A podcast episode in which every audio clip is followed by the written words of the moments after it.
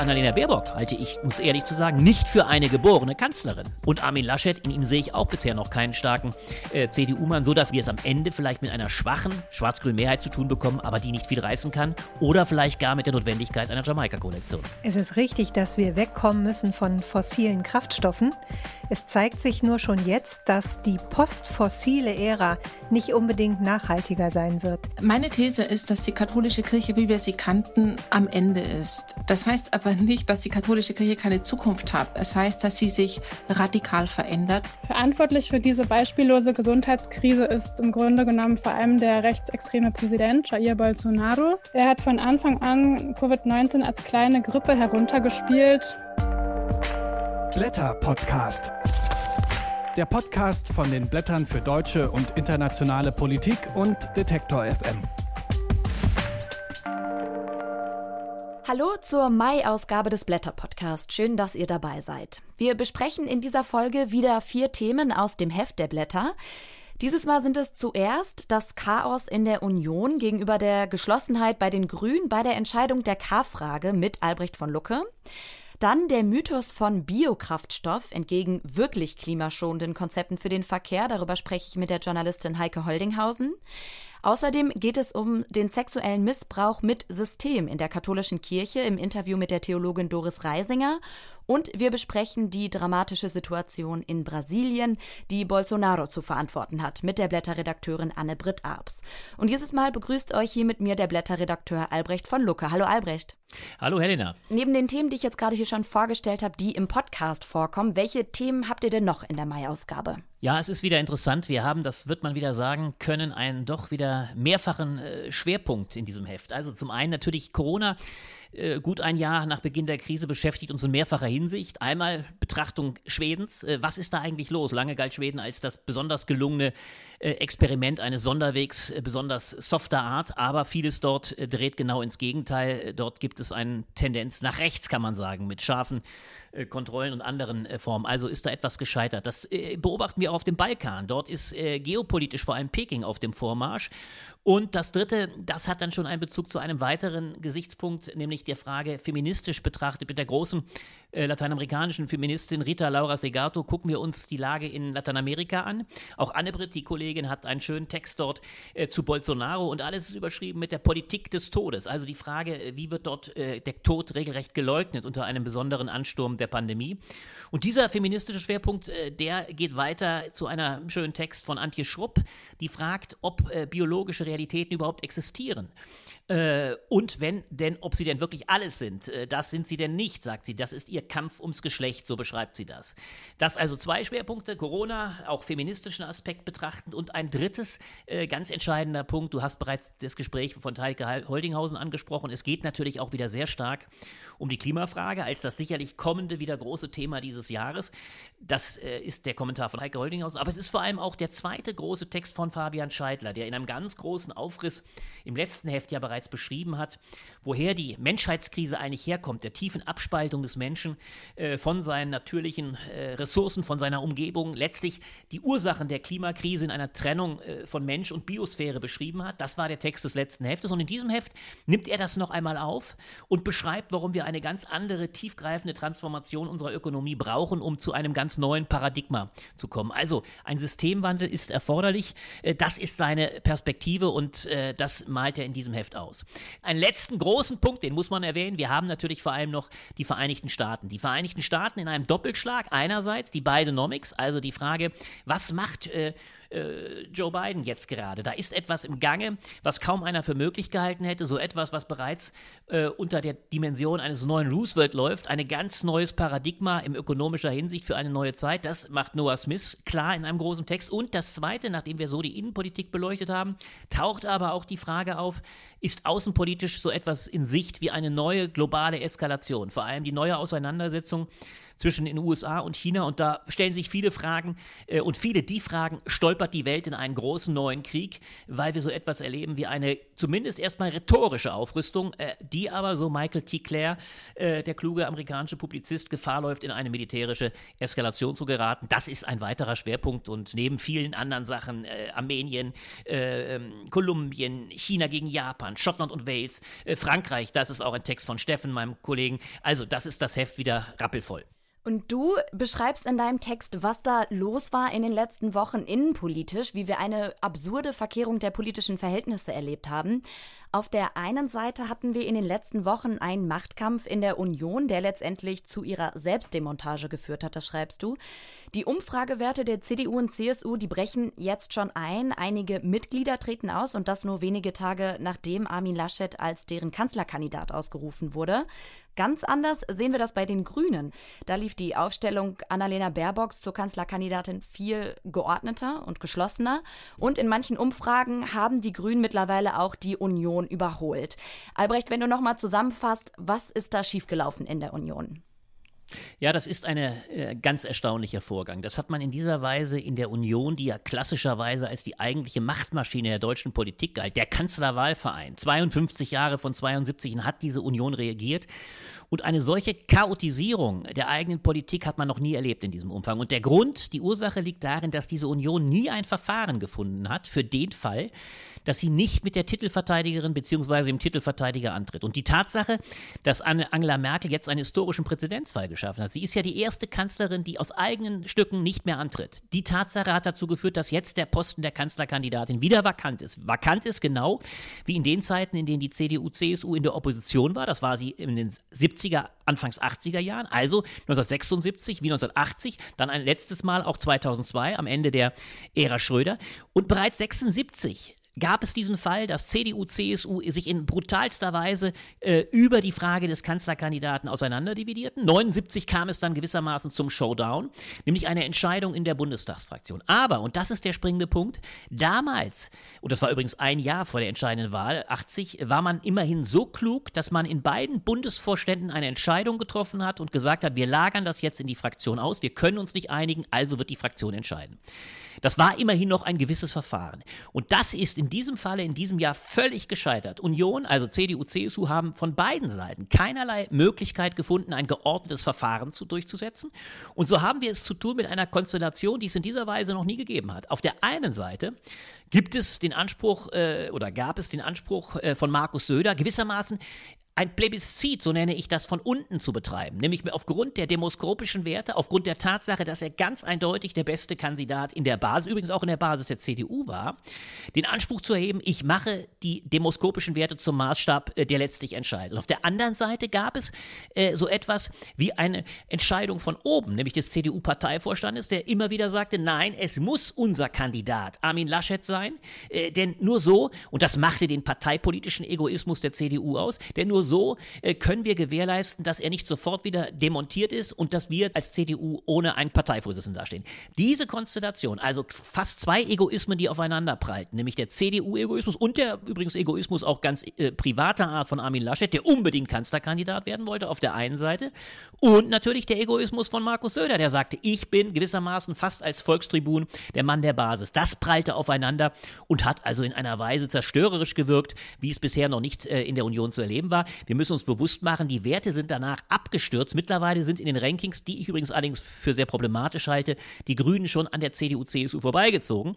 Und das liegt an der Tatsache, dass am Ende ein Kandidat äh, Armin Laschet herausgekommen ist, bei dem, und das ist schon historisch, eigentlich in der Parteivorstandssitzung, die die letzte war, sich die ganze Basis in hohem Maße gegen ihn ausgesprochen hat. Selbst die Landesvorsitzenden, ich denke an ein Wort von Herrn Hans, dem Ministerpräsidenten aus dem Saarland, der sagte, wir wollen lieber einen CSU-Kanzler als eine grüne Kanzlerin und damit sagte, du Armin, wir trauen es dir schlichtweg nicht zu ein starkes Ergebnis ziehen. Es war also ein Misstrauensvotum, aber der Parteivorstand, der zur Loyalität verpflichtet ist, hat sich am Schluss dann doch mit einem Oktroi, muss man das fast sagen, mit einem Verdikt, Verdikt äh, für Laschet entschieden. Und so tritt jetzt ein sehr ungeliebter Spitzenkandidat für CDU, CSU an. Und das ist natürlich eine ungemeine Schwächung für die Union. Damit steht ja jetzt auch Laschet vor einer riesigen Aufgabe und muss irgendwie in diesen Wahlkampf für die Bundestagswahl ziehen. Kann er denn die Union in den nächsten Monaten irgendwie wieder zusammenführen?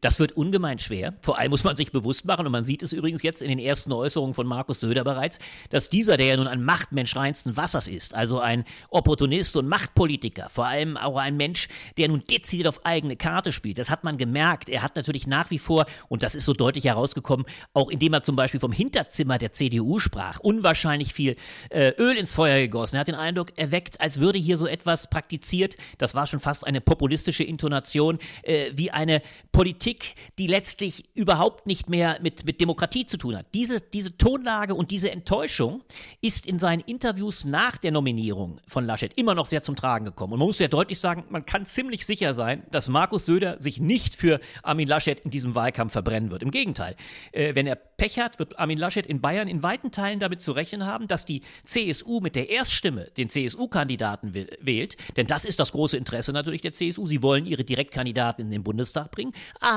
es kann durchaus eine gewaltige Kampagne zugunsten von Annalena Baerbock mit der Zweitstimme geben. Und deswegen versucht der jetzt schon schwache Armin Laschet eines. Er weiß ganz genau, die Wahl am 6. Juni in Sachsen-Anhalt wird von, für ihn schon zu einer Schicksalswahl. Wenn dort die AfD zu stark zulegt und vor allem seine CDU sehr verliert in Sachsen-Anhalt, dann sieht es für ihn ganz schlecht aus. Und deswegen schickt er jetzt, und das ist die eigentliche Ironie, seinen neuen starken Mann, nämlich ironischerweise Friedrich Merz, nach Sachsen-Anhalt. Der wird mittlerweile im Osten wieder geliebt und bewundert, während Armin Laschet eigentlich gar nicht antreten muss. Ist, er ist kein Mann des Ostens, er hat dort keinerlei Anhänger. Es ist Friedrich Merz, der plötzlich wie Kai aus der Kiste als schon der zukünftige Superminister gehandelt wird und dort jetzt Wahlkampf für Armin Laschet machen wird. Und das wird von Laschet jetzt so etwas so verkauft als eine neue Teamlösung, als die moderne CDU. Aber es ist natürlich Ausdruck einer enormen Schwäche des Spitzenkandidaten. Jetzt blicken wir mal auf die Grünen. Die haben hingegen in den letzten Tagen seit der Aufstellung Annalena Baerbocks tatsächlich viele neue Mitglieder bekommen. Du schreibst aber, dass die Schwäche der Union jetzt nur eine Chance für die Grünen ist. Das sei zu kurz gedacht. Wieso ist das so? Ja, in der Tat, weil ich äh, als die größte Gefahr, und nennen wir es mal so, die Gefahr sehe, dass wir es überhaupt mit keiner starken Koalition am Ende zu tun bekommen. Die große Frage, die ich aufwerfe und die ich für fast dramatisch halte, ist die Frage, Jetzt haben wir zwar die eine K-Frage, das ist die Kanzlerfrage, geklärt, aber es taucht natürlich im Hintergrund die zweite und nicht weniger wichtige K-Frage auf, nämlich die Koalitionsfrage. Also, wenn CDU, CSU und Grüne am Schluss beide zu schwach sind, also übrigens auch, weil natürlich ein Spitzenkandidat Söder, wir haben das gemerkt, weit, weit mehr ausstrahlt, weit, weit mehr Stimmen eingesammelt hätte, als ein äh, Kandidat Laschet. Wenn am Schluss das zulasten der beiden Parteien geht, also von Grünen und CDU, CSU, dann kann es mit einer ganz schwachen Mehrheit wir es zu tun bekommen oder gar mit zwei so schwachen Parteien, dass am Schluss sogar Jamaika notwendig wäre. Also die Zuziehung der FDP. Und das wäre natürlich für einen klaren äh, schwarz-grünen, also einen wirklichen ökologischen Kurs fatal. Deswegen war ich durchaus ein Sympathisant eines starken Kanzler Kanzler Söders. Ich hab, hätte die Wahl für entschieden gehalten, wenn die CDU, CSU sich durchgesetzt hätte mit, mit, mit Markus Söder. Alle Werte sprechen so entschieden dafür, dass die Wähler, der Wählerzuspruch für Söder ein weit, weit alle anderen Kandidaten überragender gewesen wäre. Das heißt, mit Söder hätten wir es mit Sicherheit mit einem starken CDU-Kanzler zu tun bekommen, aber so meine Hoffnung auch mit einer starken grünen Fraktion. Es hätte so etwas gegeben wie eine Ergänzung und ich halte übrigens gelinde gesagt auch äh, Markus Söder, auch wenn er natürlich ein Zeitgeist-Surfer ist, aber vielleicht gerade sogar deshalb äh, und weil er Witterung aufgenommen hat, weil er gemerkt hat, wir müssen ökologisch etwas machen. Ich halte ihn für weitaus ökologischer und technologisch, sage ich nicht technokratisch, aber technologisch ambitionierter als Armin Laschet, der nun absolut eine Verkörperung des Kohlelandes Nordrhein-Westfalen ist. Das heißt, ich sehe in zwei schwachen oder nicht so starken Parteiführern, denn auch Annalena Baerbock halte ich, um es ehrlich zu sagen, nicht für eine geborene Kanzlerin. Das ist für mein Verständnis noch eine ungeheure Hypothek, die auf ihr lastet, weil sie eine so junge Kandidatin ist und ich glaube, es noch, äh, noch viel bedarf. Sie wird sich jetzt beweisen müssen. Es wird ein ganz harter Wahlkampf. Äh, es ist die große Frage, wie stark die Grünen am Ende mit ihr rauskommen. Und Armin Laschet, in ihm sehe ich auch bisher noch keinen starken äh, CDU-Mann, sodass am Ende, und das halte ich für das vielleicht Dilemma dieser Situation und das vielleicht äh, heimliche Drama, wir es am Ende vielleicht mit einer schwachen schwarz-grünen Mehrheit zu tun bekommen, aber die nicht viel reißen kann, oder vielleicht gar mit der Notwendigkeit einer Jamaika-Koalition. Ich würde noch mal ganz gern kurz auf den Punkt eingehen, dass du Annalena Baerbock es nicht wirklich zutraust. Dein Argument ist jetzt, dass sie zu jung ist und dass sie keine Regierungserfahrung hat. Das haben wir jetzt sehr viel gehört. Aber sie sagt ja auch, sie steht eben für etwas Neues. Also kann sie nicht jetzt tatsächlich ähm, ja, Erneuerung bringen, die sie verspricht? Das ist natürlich die ganz große Hoffnung und das ist natürlich eine ungeheure Wette, die sie eingeht, äh, die übrigens die ganze grüne Partei eingegangen ist. Und man muss schon eines klar sagen, natürlich wäre Robert Habeck die weit konventionellere Entscheidung gewesen. Ich bin nicht der Meinung, dass es falsch war, Annalena Baerbock zu nehmen, keineswegs. Ich glaube, dass bisher die Rechnung ja auch völlig aufgegangen ist. Das Überraschungsmoment, auch die Frische, nennen wir es so, und der Anspruch, Erneuerung zu leisten, vor allem natürlich dann auch im äh, Gegensatz, ich nenne es das Gegenmodell, äh, so habe ich es in einem Artikel für den Freitag genannt, das Gegenmodell zu einer äh, Riege der alten weißen Männer oder der älteren, wollen wir mal nicht böse sein, ich bin ja auch mittlerweile einer, also der älteren weißen Männer namens Laschet und Scholz, die beide über 60 sind. Und trotzdem, ich sage es ganz ehrlich, glaube ich, dass es eine gewaltige äh, Hypothek ist, die auch mal ganz hart gesagt auch nah bei der Hybris siedelt. Wenn eine 40-Jährige, die eigentlich bisher ein vor allem Parteigewächs war, die drei Jahre lang Vorsitzende einer Partei wie der Grünen war, noch nicht einmal einer Volkspartei klassischer Art, sondern bisher waren die Grünen in diesen drei Jahren doch ein ziemlicher Wohlfühlverein, das wird man auch sagen müssen. Es war also ein wunderbares Zusammenspiel mit Robert Habeck, aber richtig harte Auseinandersetzungen haben sich die beiden nicht geliefert. Das heißt, wenn ein solches, eine solche doch noch immer äh, gerade in einer übrigens alternden Gesellschaft wie der deutschen eine doch recht junge Frau den Anspruch erhebt, Deutschland zu repräsentieren, dann ist das ein, ein hoher Anspruch und es ist ein gewaltiges Risiko und es wird sich in den nächsten Monaten zeigen müssen, wie sie durchkommt. Deswegen glaube ich, äh, haben die Grünen sich auch eine gewisse Hypothek aufgeheizt und um es ganz deutlich zu sagen, sie wird erst im Wahlkampf beweisen müssen, wie es vonstatten geht. Sie tritt in gewaltige Fußstapfen. Angela Merkel, man kann zu ihr stehen, wie man will. Und ich wäre der Letzte, der nicht sagen würde, dass sie nicht auch gewaltige Fehler gemacht hat, dass wir auch noch unter der Kanzlerschaft Merkels gerade in ökologischer Hinsicht leiden müssen, weil vieles auf der Strecke geblieben ist. Aber trotzdem hat natürlich Merkel einen Fußabdruck gerade im Internationalen hinterlassen, den Annalena Baerbock erst einmal ausfüllen muss. Und die Frage wird sein, ob ihr die Bevölkerung das abnimmt. Das ist die eigentliche Gretchenfrage. Und daran wird sich entscheiden, wie stark die Grünen am Ende rauskommen. Das sagt der Blätterredakteur Albrecht von Lucke. Danke, Albrecht. Ich danke dir, Helena.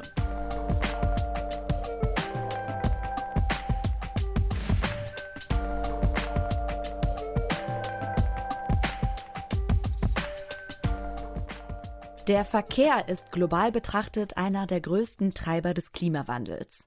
Immerhin verantwortet er etwa ein Viertel der menschlichen Treibhausgasemissionen. Das macht deutlich, es braucht dringend Konzepte für mehr Klimaschutz im Verkehr.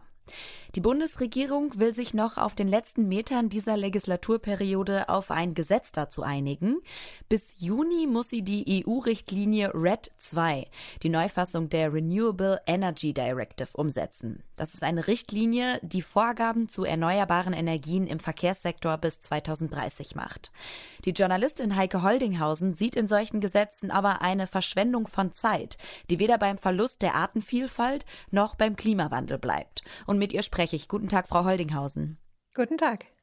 Red 2 schreibt unter anderem vor, wie viel Biokraftstoffe im Verkehr verwendet werden müssen. Das ist ja eigentlich erstmal gut, dass wir wegkommen von fossilen Kraftstoffen.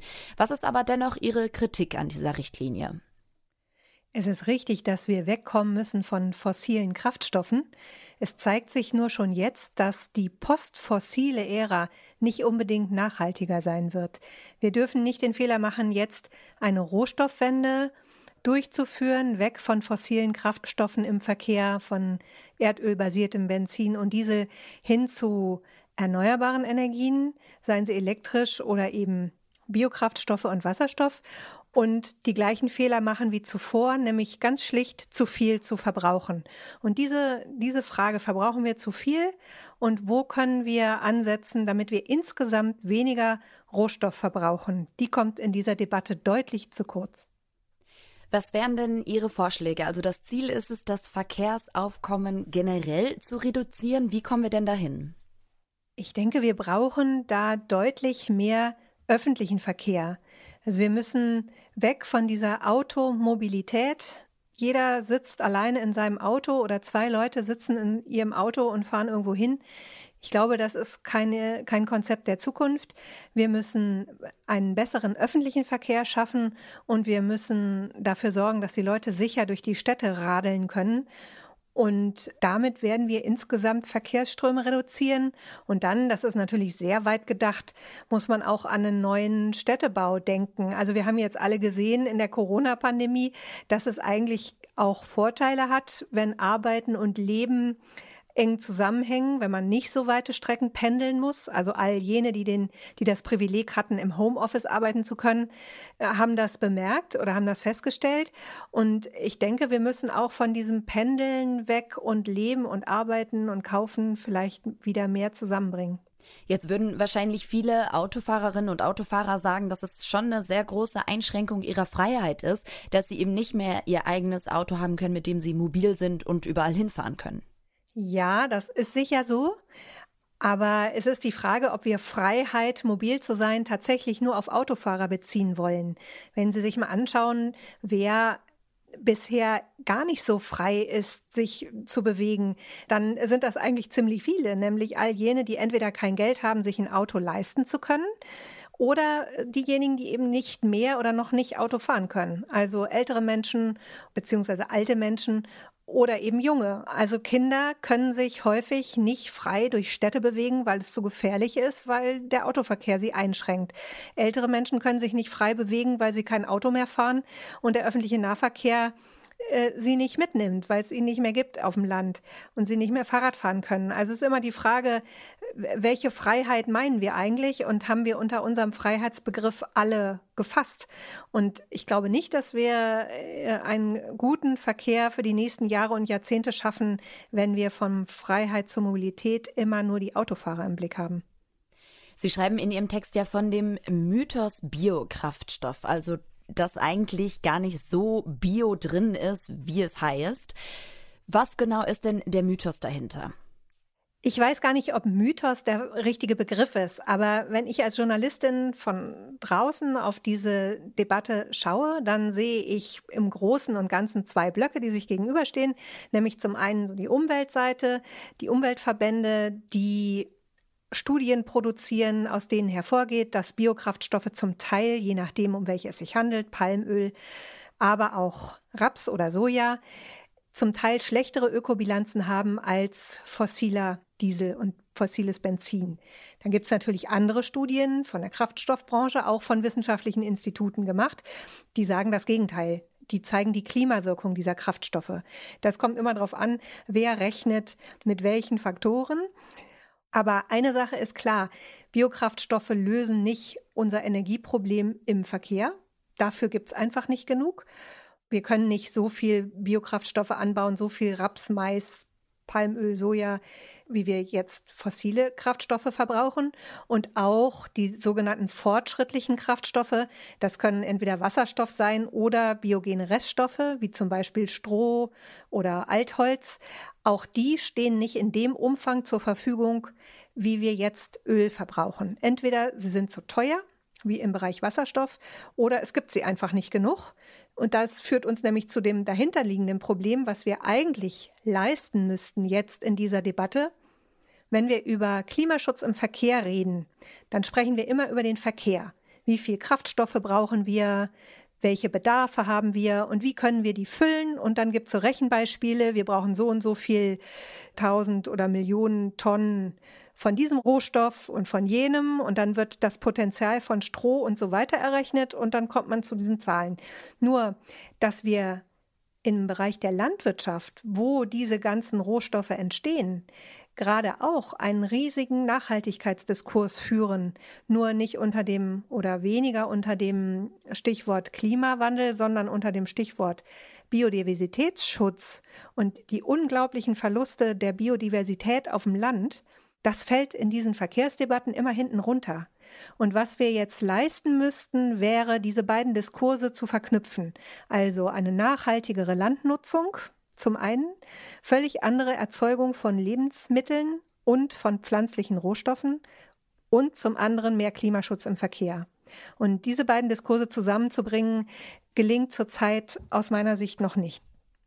Jetzt gibt es ja noch einen anderen Faktor, der viel besprochen wird, wenn es um die Treibhausgasemissionen im Verkehr geht, darum, die zu reduzieren, und das ist die Elektromobilität. Wenn es der Biokraftstoff nicht wirklich ist, ist dann die Elektromobilität die Lösung?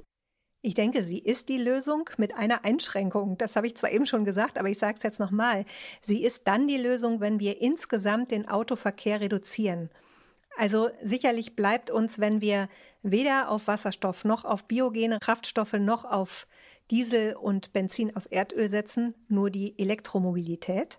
Und das haben ja inzwischen auch die Unternehmen begriffen. Die setzen ja alle auf Elektromobilität, auf, auf elektrische Antriebe, egal ob Daimler, BMW oder VW, im Ausland noch viel mehr. Also das ist sicherlich der Antrieb der Zukunft. Nur ist es nicht nachhaltig, wenn wir jetzt 40 oder 50 Millionen Pkw in Deutschland oder Milliarden Pkw weltweit mit Elektromotoren versehen, die Unmengen von Energie verbrauchen, und Unmengen von Rohstoffen, die wir nicht haben oder die wir zumindest nicht nachhaltig haben. Insofern denke ich, Elektromobilität ist sicherlich ein Teil der Lösung in der Verkehrswende, aber nur ein kleiner. Insgesamt ist es wirklich wichtig, denke ich, dass wir weniger Verkehr haben und einen anderen Verkehr. Jetzt war die bisherige Bundesregierung, sagen wir mal, sehr zaghaft, was Klimaschutz im Verkehr angeht. Stellen wir uns jetzt mal das Szenario vor, dass es ab Herbst eine grüne Kanzlerin Baerbock gibt. Haben Sie dann mehr Hoffnung? Also, das ist sehr euphemistisch äh, gesagt, dass die bisherige Bundesregierung zaghaft war. Sie hat wirklich gar nichts gemacht in Sachen Klimaschutz und Verkehr. Darum hat es ja auch überhaupt keine Verbesserung gegeben in diesem Sektor. Ist ja einer der Sorgenkinder in der Klimapolitik. Und Jetzt zu dem Gedankenspiel grüne Kanzlerin, was ich äh, zurzeit noch schwierig finde, mir das vorzustellen. Aber wenn, dann ist es schon so, dass die Grünen, wenn sie die Konzepte, die sie jetzt in der Opposition entwickelt haben, umsetzen könnten, weil sie einen so großen Stimmenanteil haben, dass sie da in der Bundesregierung richtig Einfluss haben und was durchsetzen können, dann würde das schon in die richtige Richtung gehen. Aber ob die Machtverhältnisse dann so sind, gut, das werden wir sehen. Das sagt die Journalistin Heike Holdinghausen. Vielen Dank. Ich danke Ihnen.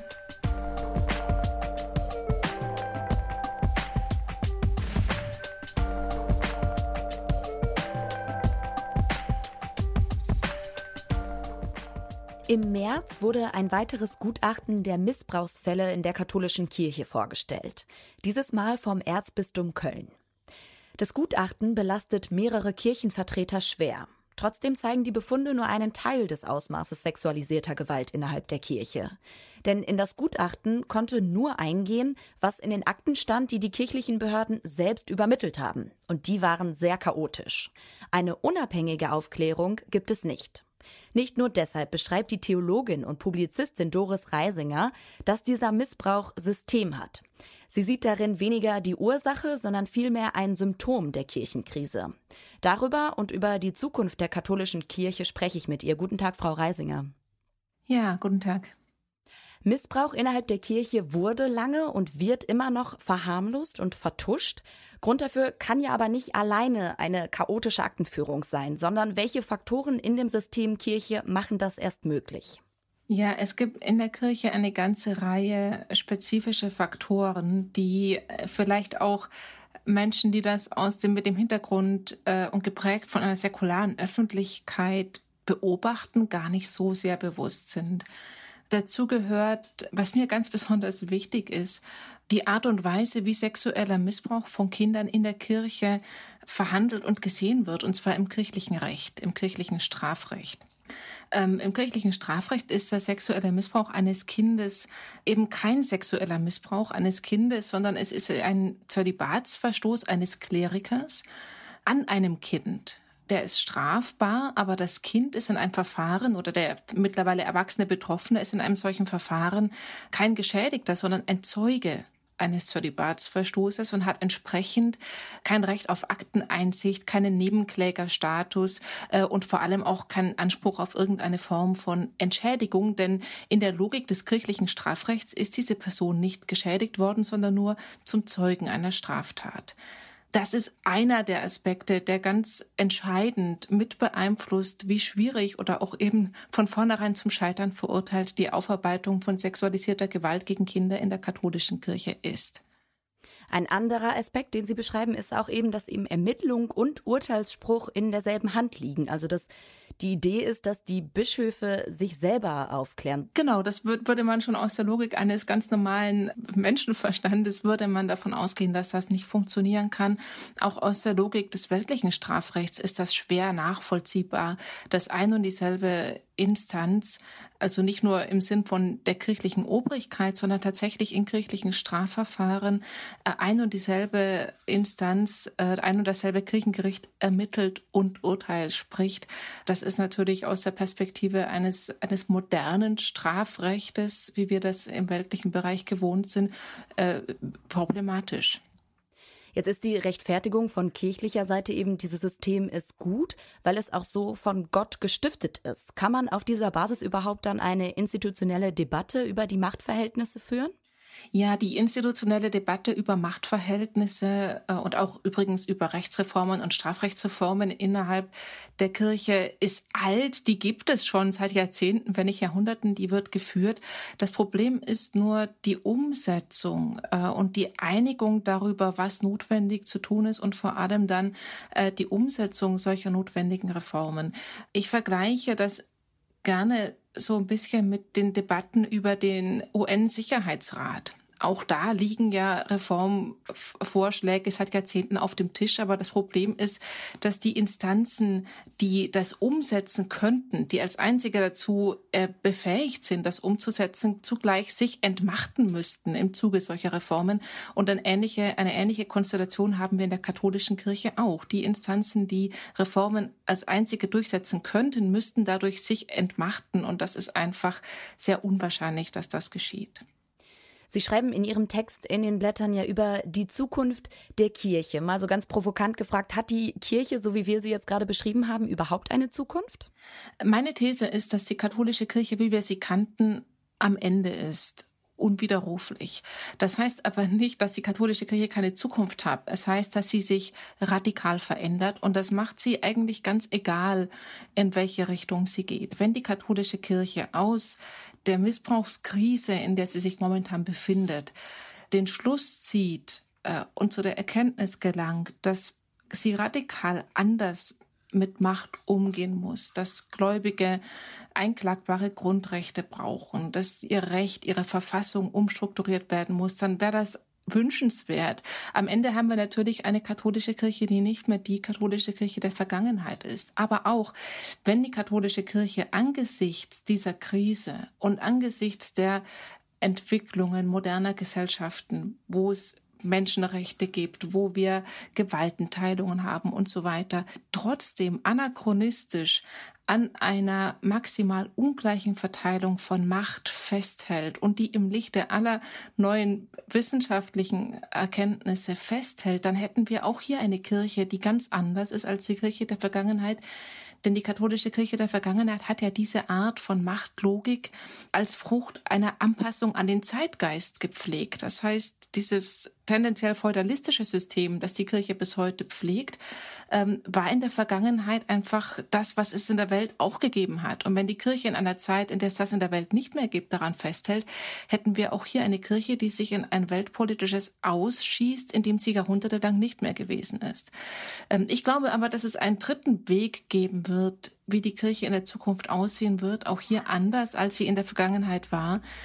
Nämlich, ich glaube, dass die katholische Kirche zerfällt in verschiedene Gruppen, die ihre eigenen Wege gehen, die ihren eigenen Anführern folgen, die ihre eigenen Logiken pflegen und allesamt auf Distanz gehen zu dem, was offiziell in der Kirche an Regeln und Gesetzen gilt. Wir sehen das im Extremen in einem sehr fundamentalistischen Spektrum von Menschen, die sich von der Kirche lossagen und Papst Franziskus als Modernisierer abwerten. Und wir sehen das in äh, sehr liberalen, aufgeklärten Kreisen, die sich von der Kirche lossagen, weil sie eben zum Beispiel für Gleichberechtigung der Geschlechter eintreten.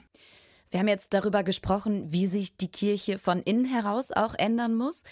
Was muss sich denn vielleicht auch gesellschaftlich ändern, wenn wir zum Beispiel einmal Armin Laschet nehmen, der jetzige Kanzlerkandidat der Union? Der hat noch Ende letzten Jahres die Kirche dafür gelobt, wie sie die Missbrauchsfälle aufklärt und hat gesagt, in die Debatte um den Kölner Kardinal Wölki, da will er sich eigentlich nicht einmischen.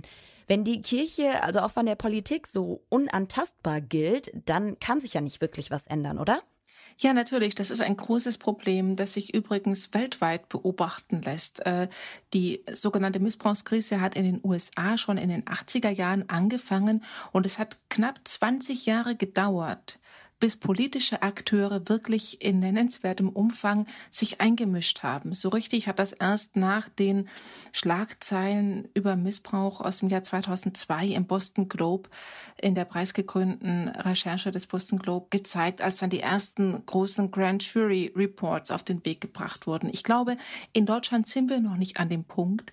In Deutschland zeigen äh, Politikerinnen und Politiker nach wie vor diese Beißhemmung gegenüber den Kirchen und das ist auch nicht verwunderlich, wenn wir uns gerade jemanden wie Armin Laschet ansehen. Politikerinnen und Politiker sind ja oft auch Menschen, die eine kirchliche Prägung und eine religiöse Positionierung mitbringen in ihre politische Arbeit. Und von Armin Laschet wissen wir, dass er einen Berater hat, Nathanael Leminski, der seinerseits aus einer Familie kommt, die zum Opus Dei gehört. Einer, ja, tendenziell würde ich als Theologin sagen, fundamentalistischen katholischen Organisation, die sich in der Aufarbeitung von Missbrauch in, in eigenen Reihen oder auch im Blick auf Kirche nicht besonders engagiert hervorgetan hat. Ähm, und von daher wundert es nicht, wenn Menschen, die so beraten werden oder selber so geprägt sind, ähm, hier auch eine Beishemmung zeigen. Natürlich wäre das anders wünschenswert. Ich glaube, dass die Kirche, das haben wir in den USA gesehen, dass die Kirche oder die Kirchen alleine nicht aufarbeiten können und dass es hier Unterstützung oder auch Druck von politischer Seite bräuchte. Und ich hoffe, dass wir den in Deutschland auch in absehbarer Zeit haben werden. Das sagt Doris Reisinger. Vielen Dank. Gerne.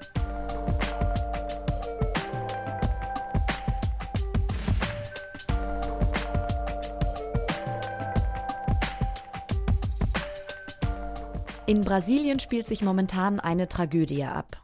Das bevölkerungsreichste Land Lateinamerikas steckt in der bisher dramatischsten Phase der Pandemie. Mit zwischendurch über 100.000 Neuinfektionen pro Tag und immer neuen Rekorden bei den täglichen Todesfällen steuert das Land aktuell auf die Marke von einer halben Million Toten zu. Verantwortlich für diese Krise ist allen voran der rechtsextreme Präsident Jair Bolsonaro, schreibt die Blätterredakteurin Anne-Britt Abs in der Mai-Ausgabe.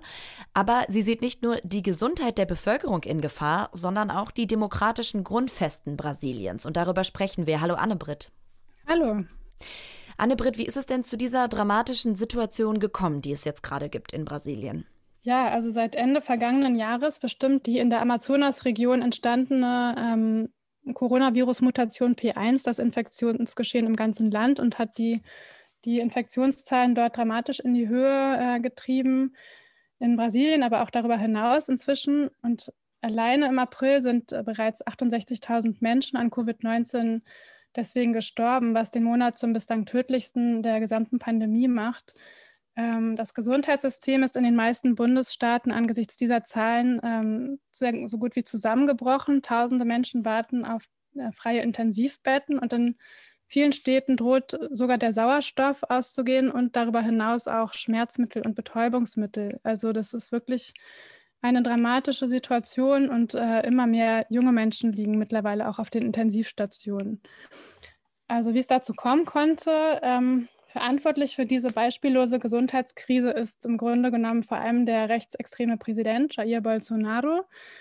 Er hat von Anfang an Covid-19 als kleine Grippe heruntergespielt und Maskenträger zum Beispiel als Weichlinge bezeichnet und sich selbst äh, immer wieder ohne Maske in Menschenansammlungen gemischt. Und er spricht sich auch seit Beginn der Krise gegen jeden Lockdown und gegen Ausgangsbeschränkungen aus, die teilweise auf bundesstaatlicher Ebene verhängt wurden weil er eben die Wirtschaft am Laufen halten will. Und zudem hat er sich auch lange gegen Impfungen ausgesprochen und sich über die Impfstoffe lustig gemacht ähm, und äh, lange auf die Planung einer Impfkampagne verzichtet, was ihm dazu geführt hat, dass das jetzt erst sehr schleppend angelaufen ist. Was besonders dramatisch für Brasilien eigentlich ist, weil das Land über große Erfahrung mit äh, Massenimpfungen verfügt. Also insgesamt kann man sagen, dass die Regierung seit Beginn der Pandemie keine koordinierten und effektiven Maßnahmen zur Pandemiebekämpfung ergriffen hat. Und damit ist sie natürlich mitverantwortlich dafür, dass sich das Virus überhaupt so stark verbreiten konnte und dass sich auch immer neue Mutationen entwickeln. Und äh, deswegen befürchten Wissenschaftler eben, dass sich äh, mit der Zeit weitere Virusvarianten entwickeln könnten, äh, gegen die die gängigen Impfstoffe dann am Ende wirkungslos sind. Jetzt zeigt sich aber mittlerweile Bolsonaro auch in der Öffentlichkeit häufiger mit Maske und er spricht sich sogar für Impfungen aus. Und er hat den Gesundheitsminister jetzt ausgetauscht, sodass das Amt mittlerweile tatsächlich jemand mit medizinischen Fachkenntnissen besetzt. Das wirkt ja fast wie ein Kurswechsel. Ändert sich denn jetzt auch wirklich was an der Situation? Ist in jedem Fall erstmal positiv zu bewerten, dass sich der neue Gesundheitsminister für das Tragen von Masken und für die Einhaltung der Abstandsregeln ausspricht. Außerdem hat er endlich ein Jahr nach Beginn der Pandemie einen nationalen Krisenstab zur deren Bekämpfung einberufen. Allerdings muss man auch sagen, dass Bolsonaro immer noch seinen Widerstand gegen Lockdowns und Ausgangssperren aufrechterhält. Das hat sich auch nicht geändert, als Anfang März an einem Tag über 4000 Menschen an Corona gestorben sind. Also der Kurswechsel ist allenfalls ein zaghafter Kurswechsel und keinesfalls ausreichend, um die Pandemie richtig in den Griff zu bekommen. Jetzt sinken auch aufgrund dieser verschiedenen Missmanagements die Umfragewerte und Bolsonaro gerät auch wirtschaftlich zunehmend unter Druck. Wie steht es denn deshalb um die Präsidentschaftswahl in Brasilien nächstes Jahr? Ja, das stimmt. Der Druck auf Bolsonaro ist in den letzten Wochen tatsächlich erheblich gestiegen. Das erklärt auch den Kurswechsel des Präsidenten in der ähm, Corona-Politik. Und der Druck kommt eben nicht nur aus der Wirtschaft, sondern auch aus, von seinen Verbündeten aus dem Kongress. Da mehren sich die Stimmen, die jetzt ein Amtsenthebungsverfahren gegen Bolsonaro fordern. Äh, zum Beispiel hat der Kongresspräsident Bolsonaro indirekt mit einem solchen Verfahren gedroht, wenn er nicht die Pandemie in den Griff bekommt. Und auch der oberste Gerichtshof hat jüngst einen parlamentarischen Untersuchungsausschuss angeordnet, ähm, der die möglichen Versäumnisse beim Corona-Krisenmanagement aufarbeiten soll. Und äh, aufgrund dieses erheblichen Drucks sieht Bolsonaro jetzt seine Macht richtig äh, in Gefahr. Und hinzu kommt noch ein weiteres, nämlich äh, dass Anfang März der oberste Gerichtshof in Brasilien alle Korruptionsurteile gegen den beliebten Ex-Präsidenten Luis Ignacio Lula da Silva aufgehoben hat. Damit erhält dieser seine politischen Rechte zurück und könnte schon äh, bei der nächsten Präsidentschaftswahl im Oktober 2022 ähm, Bolsonaro herausfordern. Wie stehen denn die Chancen für Lula, nochmal gewählt zu werden? Ja, die Chancen stehen eigentlich gar nicht schlecht. Also er hat ja angekündigt, dass er auch bereit wäre zu kandidieren und in den ersten Umfragen liegt er sogar knapp vorn. Allerdings wirklich nur sehr knapp. Äh, sollte Lula tatsächlich am Ende antreten können, würde das auf jeden Fall Brasilien in eine extreme Polarisierung äh, stürzen, denn äh, mit Lula und Bolsonaro würden sich zwei extreme Antipoden gegenüberstehen. Auf der einen Seite eben der rechtsextreme Populist Bolsonaro und auf der anderen Seite der sozialdemokratische Ex-Gewerkschafter Lula, der für einen deutlich versöhnlicheren und sozialeren Kurs steht. Allerdings ist er eben in konservativen und wohlhabenden Kreisen teils regelrecht verhasst. Und ähm, das Mitte-Rechtslager, was eigentlich einen eigenen Kandidaten aufstellen wollte im Rennen um die Präsidentschaft, das könnte sich, wenn es jetzt zu einem Duell zwischen Lula und Bolsonaro kommt, am Ende für Bolsonaro als das kleinere Übel entscheiden. Außerdem darf man nicht vergessen, dass Bolsonaro auch eine relativ stabile Unterstützerbasis von gut einem Drittel der Bevölkerung hinter sich weiß und Schon während der ersten Corona-Welle konnte er größere Popularitätsverluste deswegen vermeiden, weil er Nothilfen für die Ärmsten aufgelegt hat in Höhe von umgerechnet 100 Euro monatlich. Und solche ähnlichen Programme könnte er vor einer Wahl 2022 noch einmal auflegen und sich so auf diese Weise die Zustimmung bestimmter Bevölkerungsteile auch erkaufen.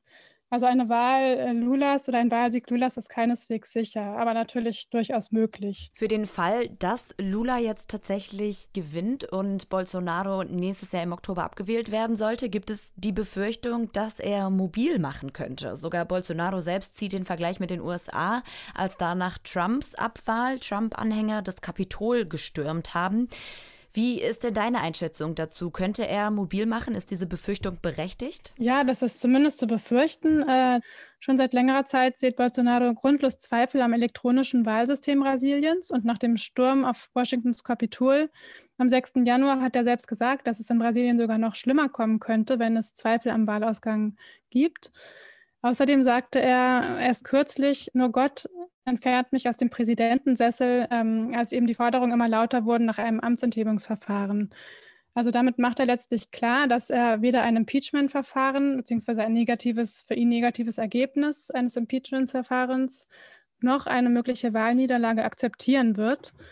Und besorgniserregend ist dabei besonders, dass Bolsonaro in letzter Zeit versucht, seinen Einfluss auf das Militär, was ohnehin eine Stütze seiner Macht ist, noch weiter auszubauen. Also er feuerte zum Beispiel Ende März im Rahmen einer Kabinettsumbildung den Verteidigungsminister, weil dieser sich widersetzt hatte, ähm, für Bolsonaros Kurs in der Krise sich instrumentalisieren zu lassen und ersetzte ihn durch einen General, der die Militärdiktatur gutheißt und der sich jetzt auch für eine politischere Rolle des Militärs ausspricht.